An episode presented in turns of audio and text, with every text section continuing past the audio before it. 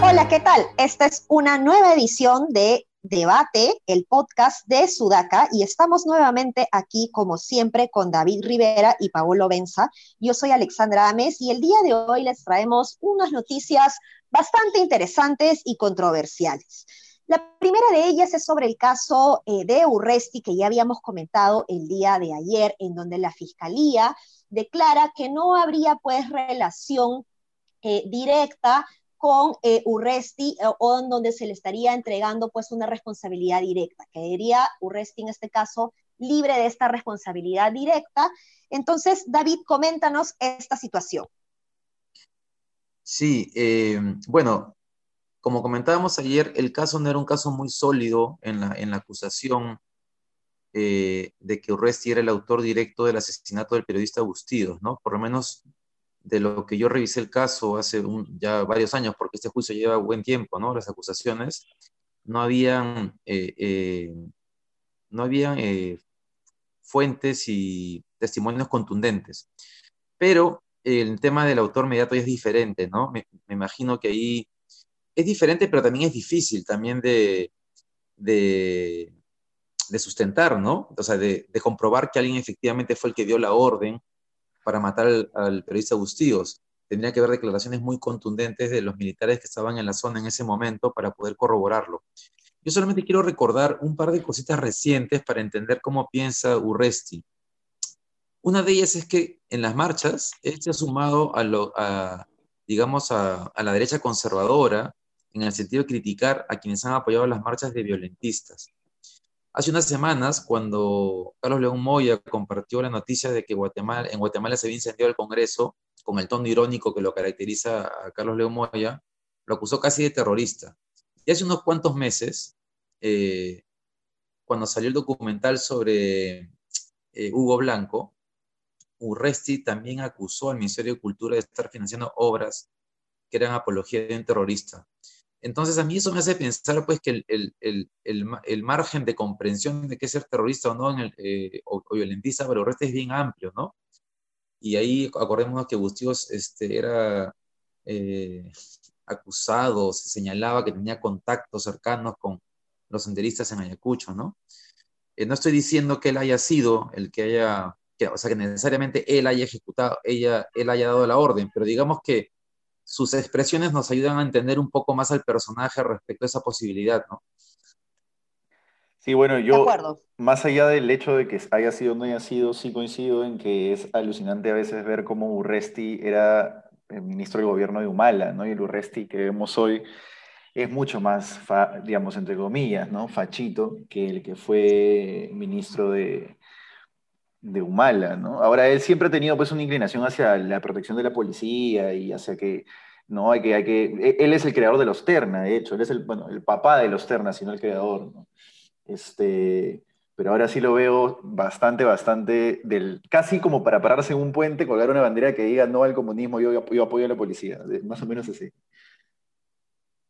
Sí, ahora lo que menciona David es bien importante, ¿no? Porque inclusive eh, Urresti, entiendo, ha salido a decir en redes sociales orgulloso de que la Fiscalía lo ha declarado como eh, no autor eh, directo de este caso, ¿no? Pero esto no necesariamente lo libra de eh, la posibilidad de que de alguna u otra manera esté relacionado con el caso. Eso todavía la fiscalía no lo resuelve, entonces llama la atención cómo de alguna manera pues Urresti está eh, fomentando en redes sociales información que no es exacta, ¿no? Y eh, evidentemente pues como, como dice David, el personaje es sumamente interesante y llama la atención cómo estos personajes han empezado a aparecer eh, con, mayor, eh, em, con mayor periodicidad, digamos, en estos días a raíz de las movilizaciones sociales. Y esta facilidad con la que se terruquea, ¿no? Hernando de Soto, de hecho, también mencionó, me parece que eh, dijo que Verónica Mendoza tenía una foto con Abel, Guzmán. Entonces, este terruqueo, pues, es, es, es, permanente, ¿no? ¿Cómo ven ustedes que se pueda, desde al menos los medios de información o la ciudadanía, qué podemos hacer para combatir esta facilidad del terruqueo? Pero lo de, lo de Soto es de risa, ¿no? Lo de Soto es de risa. Es más, ahora Juan Carlos eh, director de ese proyecto, ha sacado una columna ayer con, con esa afirmación diciendo, Hernando, una columna dedicada de Soto y diciendo algo así como, sí, pues Hernando de Soto tiene sus, sus de cal y sus de arena, ¿no? Por un lado puede ser X, Y o Z, pero por otro dice frases como la de que Verónica Mendoza este, tiene fotos con Abimael Guzmán y, y y, lo pone entre, o sea, Tafur lo pone entre, entre signos de interrogación, ¿no? Como diciendo, ¿de dónde diablos puede salir una cosa así? O sea, es, es, eh, Guzmán fue capturado cuando Verónica Mendoza tenía que 15 años, 14 años. Claro, no, me queda, claro. bueno, y de pronto todos los que marchábamos eran, éramos marxistas, ¿no? Eh, claro. En las palabras de Hernando de Soto, pero digamos que la derecha conservadora eh, tiene ese rollo hace tiempo, ¿no? Pero a Urresti se lo estamos conociendo recientemente. Sí, es verdad, es verdad. Urresti, por eso te digo, desde que cuando era ministro de, Humala parecía ser más o menos más caviar. Este, quizás lo siga haciendo en algunos temas, pero la transformación, tú sabes que los políticos no tienen ideología en el Perú, pues entonces la transformación acá ideológica es bastante amplia y bastante rápida, ¿no? Todo muy, mucho más clientelismo. Sí, es, es, complejo, es materia de análisis. Vamos ahora con otra noticia que también llama la atención y que es bien interesante analizar, y es em, el hecho de que Sagasti como presidente acaba de eh, rechazar o eh, no firmar un proyecto de ley que él mismo firmó cuando fue congresista, ¿no? Este, fue presentado este proyecto de ley con el equipo de, de el Partido Morado, bajo el liderazgo, entiendo, de Zenaida Solís, y él mismo firmó este proyecto de ley, que es la ley que efectiviza el control previo de operaciones de concentración empresarial. Es una ley que estaría, digamos, generando un control previo para evitar los monopolios. Y nos damos con la sorpresa que a pesar de que él mismo lo ha firmado, eh, ahora como presidente, pues la eh, niega. ¿Qué opiniones tienen al respecto, David, Paolo? Sí, parece que, que Sagasti, o sea, es como que siguen de acuerdo en el fondo de la norma, es decir, en la necesidad del control de fusiones para evitar los monopolios que, como decía Paolo, o sea, el nivel de concentración en el Perú es, o sea, este es un tema que cualquier persona que cree en el libre mercado no debería ni podría defenderlo, pero en el Perú pasa que los que se creen defensores del libre mercado te defienden la concentración y la integración, y la integración vertical como la que tiene las clínicas. Pero bueno, entonces el gobierno no está observando, digamos, el fondo del asunto, sino que sí está observando, aparentemente está siguiendo con, con lo que el MEF estaba diciendo, y es que cuáles son las variables para, para definir si es que una fusión es riesgosa o no. Entonces, en vez de que sea solamente la facturación, el Congreso también metió el tema de activos. De los activos, claro de los activos y lo que el, gobierno está diciendo es, oye, quedémonos solamente con ingresos por varias razones técnicas. Una de ellas es que la OCDE dice que es la mejor forma de medir la concentración eh, o el poder monopólico en los mercados, ¿no? Entonces, pero es interesante, igual como gesto político, de que él no se arroche y no, y no, y no le dé temor, eh, observa algo que él mismo había firmado, ¿no? A mí me parece que, o que dice mucho de él, como político. Sí, sí, sí, sí. Yo creo que es interesante además analizar cómo cuando estás en otros zapatos, pues tiendes a tener eh, otro tipo de perspectiva, ¿no? O sea, creo que en este caso, desde el Partido Morado, eh, puede haber tenido una percepción, aunque no necesariamente puede haber sido así. Es posible que eh, como Partido Morado la disciplina partidaria haya pedido que él dé su voto a favor, de alguna manera, o en todo caso, es posible también de que pese a que él haya estado a favor de esto, eh, ya en el Ejecutivo, con asesores dentro del Ejecutivo, viendo que Indecopi también lo observó porque eh, entiendo que había dificultades o se, argumentó que también habían dificultades para hacer este control previo dentro de eh, el propio Ejecutivo, entonces él ha observado esta ley, ¿no? Entonces me, me parece interesante, como bien dices David, esta capacidad pues de, no arrocharse, de cambiar de opinión cuando estás bajo eh, otros zapatos o desde otra eh, perspectiva. Y eso es importante para, porque una de las cosas que siempre ha preocupado es este tema de la independencia ejecutivo-legislativo, así que es un síntoma de que él entiende dónde está parado y que puede haberse equivocado, que puede retractarse de las decisiones que haya tomado e ir en contra del Congreso sin ningún problema. Así que nada, bueno, en realidad el Partido Morado en el Congreso ha tenido siempre la voz eh, discordante, no en este caso del control de fusiones, pero bueno, él se ha dado cuenta de que es necesario hacer algún cambio en la norma que se había aprobado y eso está bien. Sí, de acuerdo. Además es interesante también que se mencione eh, cuáles son las recomendaciones que, da la OCDE, ¿no? En este caso no es una recomendación específica que da la OCDE, pero sí se entiende que esta sería una práctica de la OCDE y creo que deberíamos empezar a pensar, aunque estamos en un proceso de, crisis económica y de pandemia, eh, no olvidarnos de esta agenda de las recomendaciones que ha hecho eh, la OCDE para mejorar la gobernanza del, del, país, ¿no? del Estado. Bien, nos quedan, nos quedan unos pocos minutos. Vamos con, un tema jocoso, como dice Paolo, eh, que ha estado dando vueltas en redes. Y esto está relacionado con el candidato George Forsyth.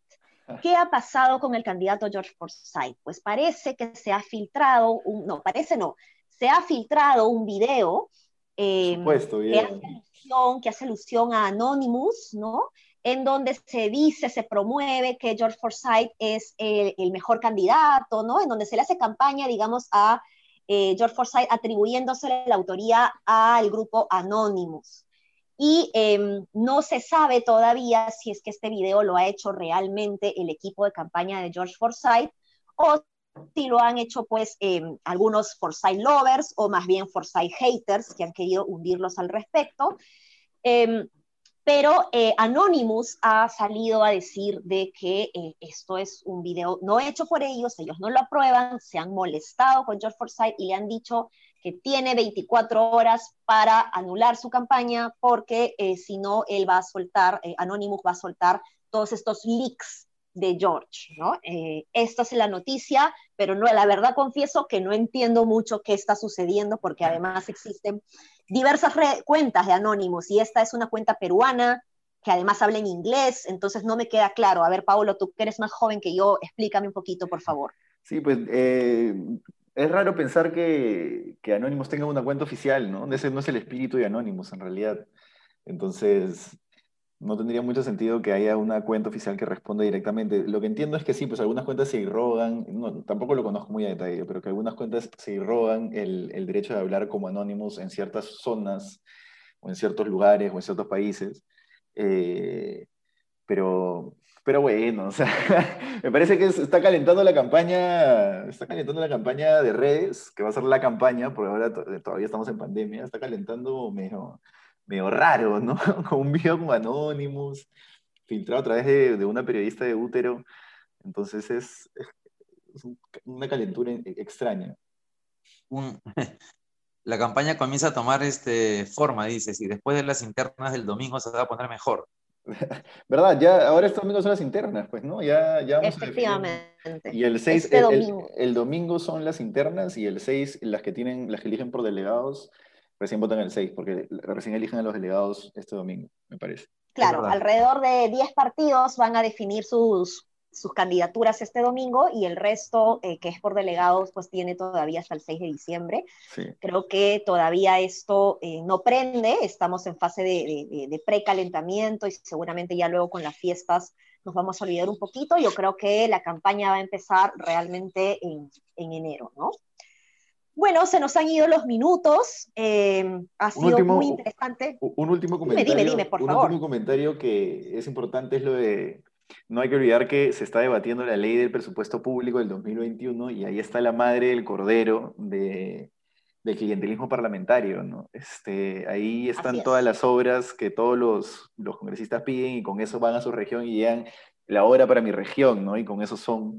O sea, básicamente lo que ellos usan para sus carreras políticas. Entonces, es importante eso. No hay que dejarlo. Así es, es ese negociado que existe para promover eh, las obras en la región termina pues siendo el capital eh, de campaña para que ellos luego puedan ser gobernadores regionales, etcétera, ¿no? Bien, entonces ya hemos terminado, estemos atentos también a la aprobación del presupuesto que termina el 30 como fecha límite de eh, este mes a las 12 de la noche, así que seguramente los congresistas lo van a aprobar el 30 a las 11 y 59. Eh, así que nada, ya nos estamos viendo para eh, la próxima semana. Que tengan un excelente fin de semana todos los que nos escuchan y especialmente a ti, Paolo, y a ti, David. Un abrazo. Buen fin de semana para todos. Adiós.